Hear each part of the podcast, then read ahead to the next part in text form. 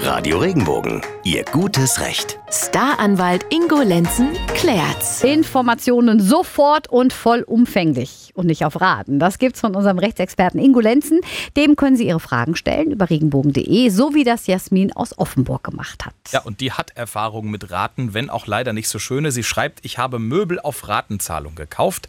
Das ging mittels einer Kreditkarte mit einem Volumen von 3000 Euro. Mein damaliger Ehemann entwendete aber die Karte, verprasste dann davon 2000 Euro, was ich schriftlich auch nachweisen kann. Ihre Frage, kann sie das Geld von ihm einklagen oder ihn dazu verpflichten, die letzte Zahlungsraten zu übernehmen? Also was ich nicht verstehe, ist, wenn ich Möbel auf Raten kaufe, wieso ich dann eine Kreditkarte mit 3000 Euro dafür kriege.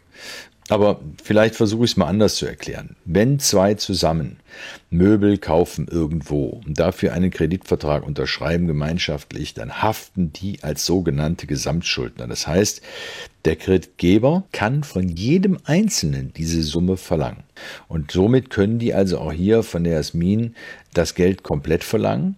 Und sie kann dann, wenn sie alles abbezahlt hat, die Hälfte davon wieder von dem Mann oder dem Freund zurückverlangen. Das bedeutet aber auch im Umkehrschluss, dass die Möbel natürlich auch beiden gemeinsam gehören.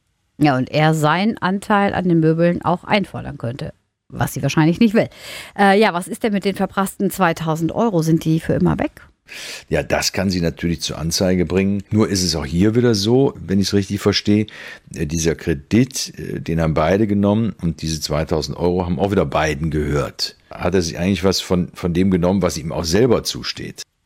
Also alles nicht so einfach, da er damit in dem Vertrag drin hängt und sich somit auch selbst quasi einen Nachteil erwirtschaftet hat, wenn er sich bei diesem Geld anderweitig bedient hat als eben für die Möbel. Da wäre es wohl tatsächlich am besten, glaube ich, wenn man sich einen Anwalt nimmt, die ganzen Unterlagen mal im Detail angucken lässt. Jasmin, die Informationen von Ingo Lenzen können dir dazu aber jetzt natürlich gern schon mal als erste Grundlage helfen.